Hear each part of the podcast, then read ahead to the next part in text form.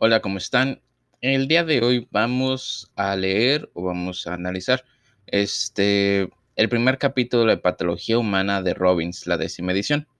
este capítulo trata sobre la célula como la unidad de la salud y la enfermedad. Vamos a empezar. Patología, eh, anatomía patológica, se traduce literalmente como estudio de la enfermedad. Del griego patos, sufrimiento, logos, estudio que se aplica a la medicina moderna y se podría considerar el estudio de la enfermedad.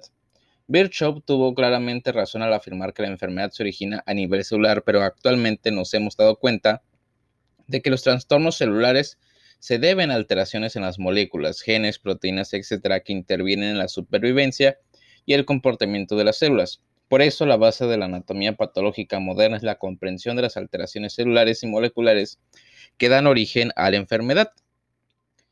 Es útil plantearse estas alteraciones en el contexto de que la estructura y la función normales de la célula, que es el tema de este capítulo de introducción. Es poco realista, incluso indeseable, tratar de condensar el vasto y fascinante campo de la biología celular en un solo capítulo. En consecuencia, en lugar de tratar de realizar una revisión exhaustiva, el objetivo de este capítulo va a ser revisar los principios básicos y resaltar los avances más recientes con importancia para los mecanismos de la enfermedad y que se destacan en el resto de la obra. Genoma. La secuenciación del genoma humano a principios del siglo XXI ha constituido un logro clave en la ciencia biomédica. Desde ese momento, la rápida disminución del coste de la secuenciación y el avance de la capacidad de los ordenadores de analizar inmensas cantidades de datos prometen revolucionar nuestros conocimientos sobre la salud y la enfermedad. Al mismo tiempo, la creciente información ha aportado un nivel de complejidad sorprendente muy alejado de la secuenciación lineal del genoma. La posibilidad que tienen estas nuevas y potentes herramientas de ampliar nuestros conocimientos sobre la patogenia y de mejorar las opciones terapéuticas resulta igual de excitante y motivadora para el público en general y para los científicos. ADN no codificante. El genoma humano contiene unos 3.200 millones de pares de bases de ADN, sin embargo, dentro del mismo solo existen unos 20.000 genes codificadores de proteínas, lo que representa un 1.5% de, todo el genoma. Las proteínas codificadas por estos genes son los elementos fundamentales de las células porque actúan como enzimas, elementos estructurales y moléculas para la transmisión de señales. Aunque 20.000 es una cifra que infraestima el número real de proteínas codificadas, muchos genes pueden producir múltiples transcritos de ARN que codifican distintas isoformas de las proteínas, no deja de resultar sorprendente que los gusanos, constituidos por, unos, por menos de mil células y cuyos genomas son 30 veces más pequeños, también se organizan a partir de unos 20.000 genes codificantes de proteínas. Otro dato todavía más inquietante es que muchas de estas proteínas sean homólogos reconocibles de las moléculas expresadas en las personas. ¿Qué distingue entonces a las personas de los gusanos? La respuesta no se conoce por completo, pero existen evidencias de que la diferencia radica en el 98.5% restante del genoma humano que no codifica proteínas.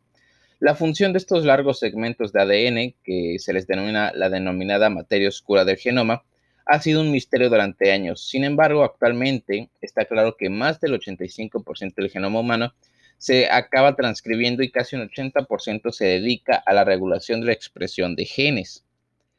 Las consecuencias de la consecuencia es que aunque las proteínas son los ladrillos y la maquinaria precisa para la organización de las células, los tejidos y los organismos, las regiones, eh, las regiones no ok. La consecuencia es que aunque las proteínas son los ladrillos y la maquinaria precisa para la organización de la célula, los tejidos y los organismos, las regiones no codificantes del genoma son las responsables de la fundamental planificación arquitectural. Las principales clases de secuencias de ADN no codificantes de proteínas representan en el genoma humano incluyen, presentes en el genoma humano incluyen regiones promotoras y amplificadoras en las que se unen los factores de transcripción de las proteínas, los sitios de unión para las proteínas que organizan y mantienen las estructuras de la cromatia de mayor orden, los ARN reguladores no codificantes. Del 80% del genoma dedicado a funciones reguladoras, la inmensa mayoría se transcribe en, ARN, en micro ARN y ARN largos no codificantes, que se van a describir más adelante, que nunca se traducen a proteínas pero pueden regular la expresión de genes. También los elementos genéticos móviles, por ejemplo los transposones. Es interesante recordar que más de un tercio del genoma humano está constituido por estos genes saltarines. Estos segmentos se pueden desplazar por todo el genoma y participan en la regulación de los genes y la organización de la cromátina. Regiones estructurales especiales del ADN, como los telómeros extremos de los cromosomas y los centrómeros, que son los anclajes de los cromosomas. Es importante recordar también que muchas variaciones genéticas, los polimorfismos, asociadas a las enfermedades se localizan en regiones que no codifican proteínas del genoma. Por tanto, la variación en la regulación de los genes puede tener más importancia como causa de la enfermedad que los cambios estructurales de proteínas específicas. Otra sorpresa derivada de la secuenciación del genoma es que dos humanos cualesquiera tienen idéntico, eh, más del 99.5% de su ADN cuya secuencia es idéntica en un 99% a la de los chimpancés. Por eso, eh, menos del 0.5% de nuestro ADN es responsable de la variabilidad individual, incluida la susceptibilidad distinta a las enfermedades y exposiciones ambientales. Es interesante observar que incluso este pequeño porcentaje representa unos 15 millones de pares de bases. Las dos formas más frecuentes de variación del ADN del genoma humano son los polimorfismos de un solo nucleótido, SNP, y las variaciones en el número de copias, CNV. Los polimorfismos de un solo nucleótido son variantes de un solo nucleótido y casi siempre son bialélicos, es decir, que solo existen dos opciones para un lugar determinado de la población, como A o T. Se han identificado más de 6 millones de polimorfismos de un solo nucleótido en humanos y muchos de ellos tienen una amplia variabilidad en la frecuencia en las distintas poblaciones. Se deben destacar las siguientes características. Existen polimorfismos de un solo nucleótido en todo el genoma humano dentro de los exones, intrones, regiones intergénicas y regiones codificantes. Apenas un 1% de los CNP, es decir, los polimorfismos de un solo nucleótido, se localizan en regiones codificantes, que es una cifra que cabría esperar por azar, dado que las regiones codificantes representan aproximadamente un 1.5% del genoma. Los eh, polimorfismos de un solo nucleótido eh, localizados en las regiones no codificantes pueden afectar a elementos reguladores del genoma, de forma que modifican la expresión de los genes. En este caso, los, eh, los polimorfismos de un solo nucleótido pueden influir directamente sobre la susceptibilidad de la enfermedad. Pueden existir variantes neutras de los, polimorfismos de un solo nucleótido sin efecto sobre la función de los genes o el fenotipo portador. Incluso los polimorfismos de un solo nucleótido neutros pueden ser marcadores útiles y se coheredan con un gen asociado a enfermedad como consecuencia de la proximidad física. Dicho de otro modo, los polimorfismos de un solo nucleótido y el factor genético causante se encuentran en el desequilibrio de ligamentos. El efecto de la mayor parte de los polimorfismos de un solo nucleótido sobre la susceptibilidad de la enfermedad es débil, pero todavía se tiene que valorar si se puede emplear la identificación de estas variantes solas o combinadas para desarrollar estrategias eficaces para la predicción o prevención de enfermedades.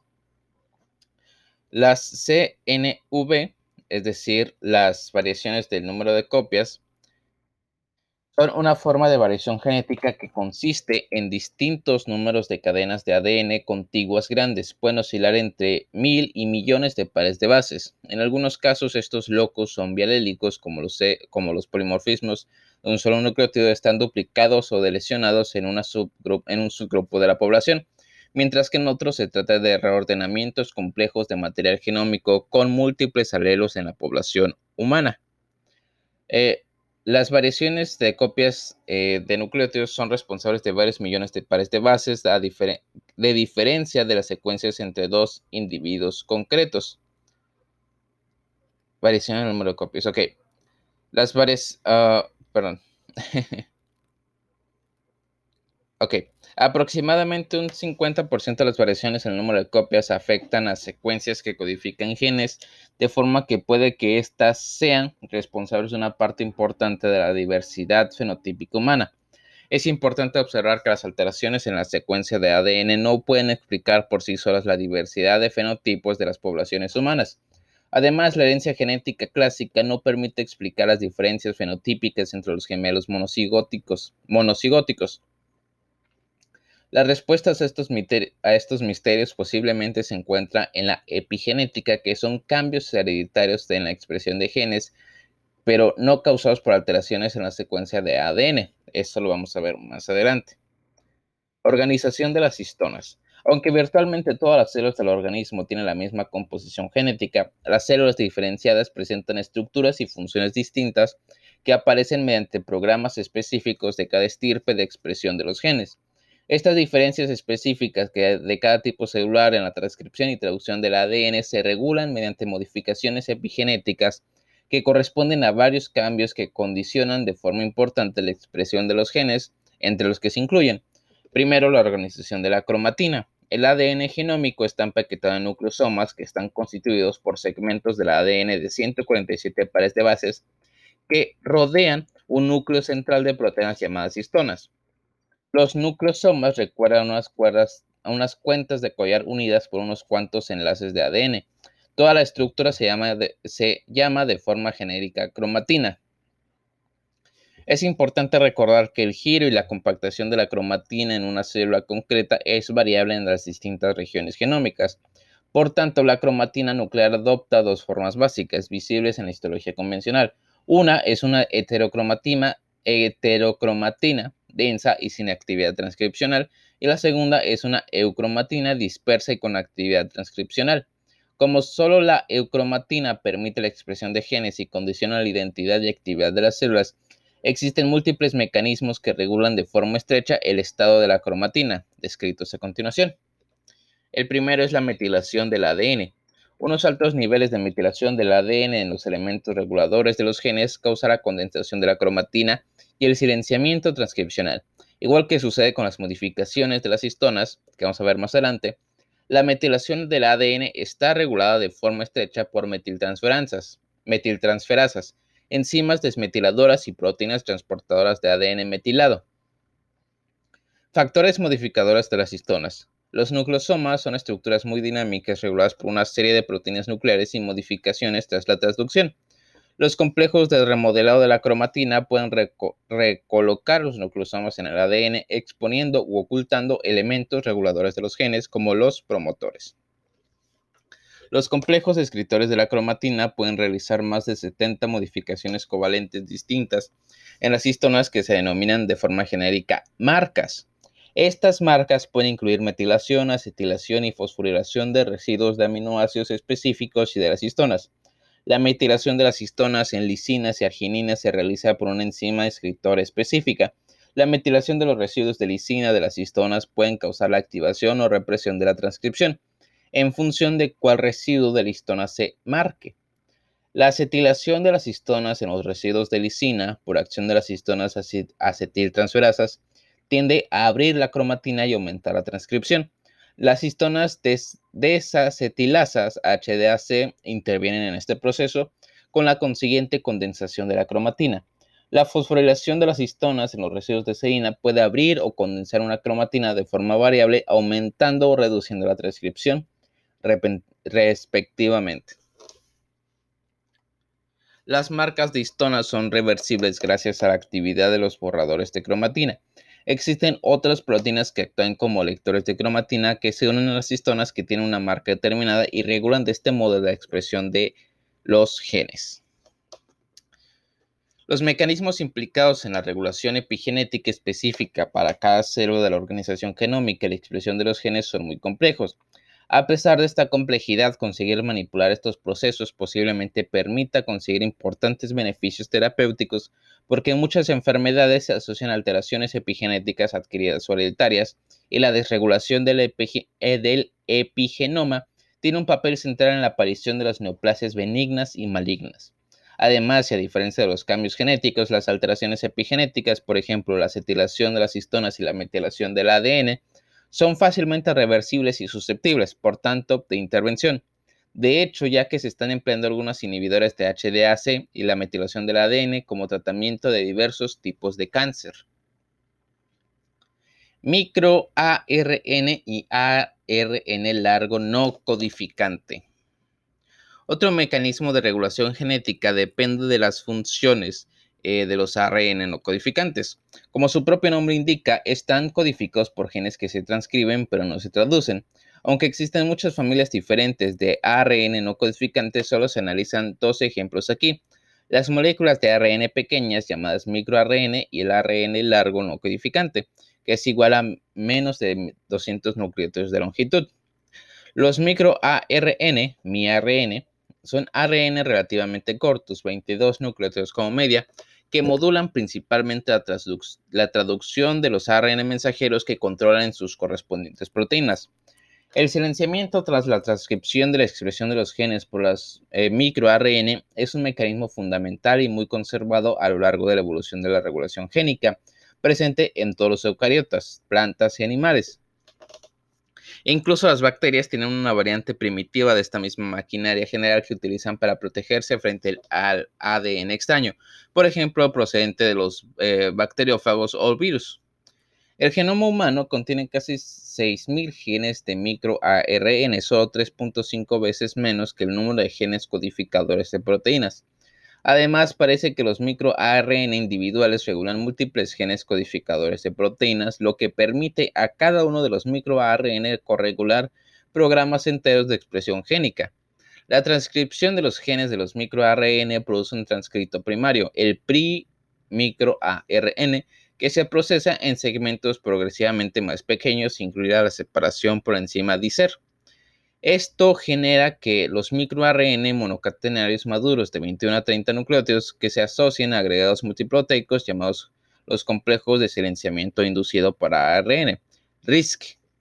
El consiguiente apareamiento de las bases entre la cadena de microARN y los ARN mensajeros Diana dirige a los RISC para que induzcan la separación del ARN mensajero o reprima su traducción. De este modo se produce un silenciamiento tras la transcripción del ARN mensajero Diana. Aprovechando la misma vía, los ARN de interferencia pequeña, ARN-C, son secuencias de ARN cortas que se pueden introducir en las células. Estas sirven como sustratos para los DISERS e interactúan con el complejo RISC de un modo análogo a los microARN endógenos. Los ARN de interferencia pequeña, sintéticos que pueden antagonizar de forma específica especies de ARN mensajeros, se convierten así en potentes herramientas de laboratorio para el estudio de la función de genes, la llamada tecnología knockdown. También son prometedores agentes terapéuticos para silenciar genes patógenos, por ejemplo, los oncogenes implicados en la transcripción, en la transformación neoplástica. ARN largo no codificante. ARNLNC. El genoma humano contiene también un número muy importante de ARN largo no codificante, al menos 30.000, de forma que su número total podría superar en número a los ARN mensajeros codificantes en 10 a 20 veces. Los ARN largos no codificantes modulan la expresión génica de muchas formas. Por ejemplo, pueden unirse a determinadas regiones de la cromatina, limitando el acceso de la ARN polimerasa a los genes codificantes situados en la misma. El ejemplo mejor conocido es la función represora de SIDS, que se transcribe a partir del cromosoma X y tiene un papel fundamental en la, inactivación fisiológica del cromosoma X. SIDS, se escapa de la inactivación del, gen, eh, eh, del cromosoma X pero forma una capa represora en el cromosoma X, a pesar de la cual se transcribe y consigue el silenciamiento de los genes. Por el contrario, se ha demostrado que muchos potenciadores son lugares de síntesis de ARN largo no codificante y que este mismo ARN largo no codificante expande la transcripción de los promotores de los genes por ah, diversos mecanismos. Se están realizando estudios para valorar la participación de los ARN largos no codificantes en procesos patológicos como la aterosclerosis y el cáncer. Edición de genes. Se anticipa una era de revolución molecular basada en los excitantes avances que permiten una edición exquisitamente específica del genoma. Estos avances han surgido de una fuente totalmente inesperada, el descubrimiento de unas repeticiones palindrómicas cortas agregadas en intervalos regulares, CRISP o Cas, o genes asociados a CRISP.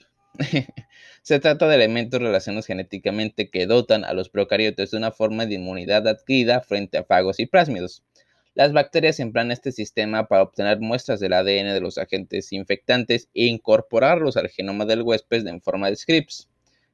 Estos se transcriben y procesan a una secuencia de ARN que se liga y dirige a la nucleasa Cas9 hacia unas secuencias, por ejemplo, un fago, permitiendo de este modo la rotura y la destrucción del mismo.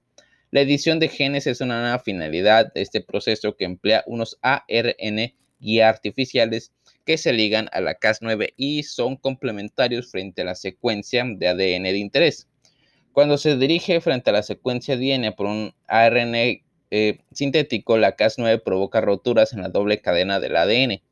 La reparación de los sitios de rotura generados altamente específicos puede causar unas mutaciones algo aleatorias que interrumpen la secuencia diana mediante la unión de extremos no homólogos o la introducción precisa de nuevas secuencias de interés mediante recombinación homóloga.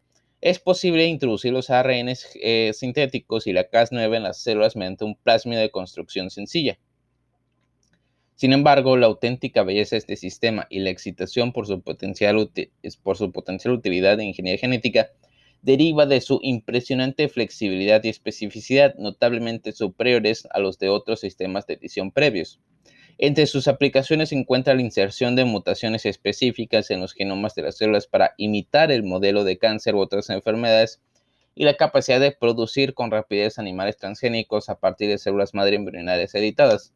Por otro lado, llegaría a ser posible corregir de forma selectiva las mutaciones responsables de las, enfermedades hereditarias, pero también y como efecto que genera y pero también y como efecto que genera gran preocupación, incluso eliminar los rasgos menos deseables. Como cabe esperar, esta tecnología ha generado un vivo debate sobre su aplicación.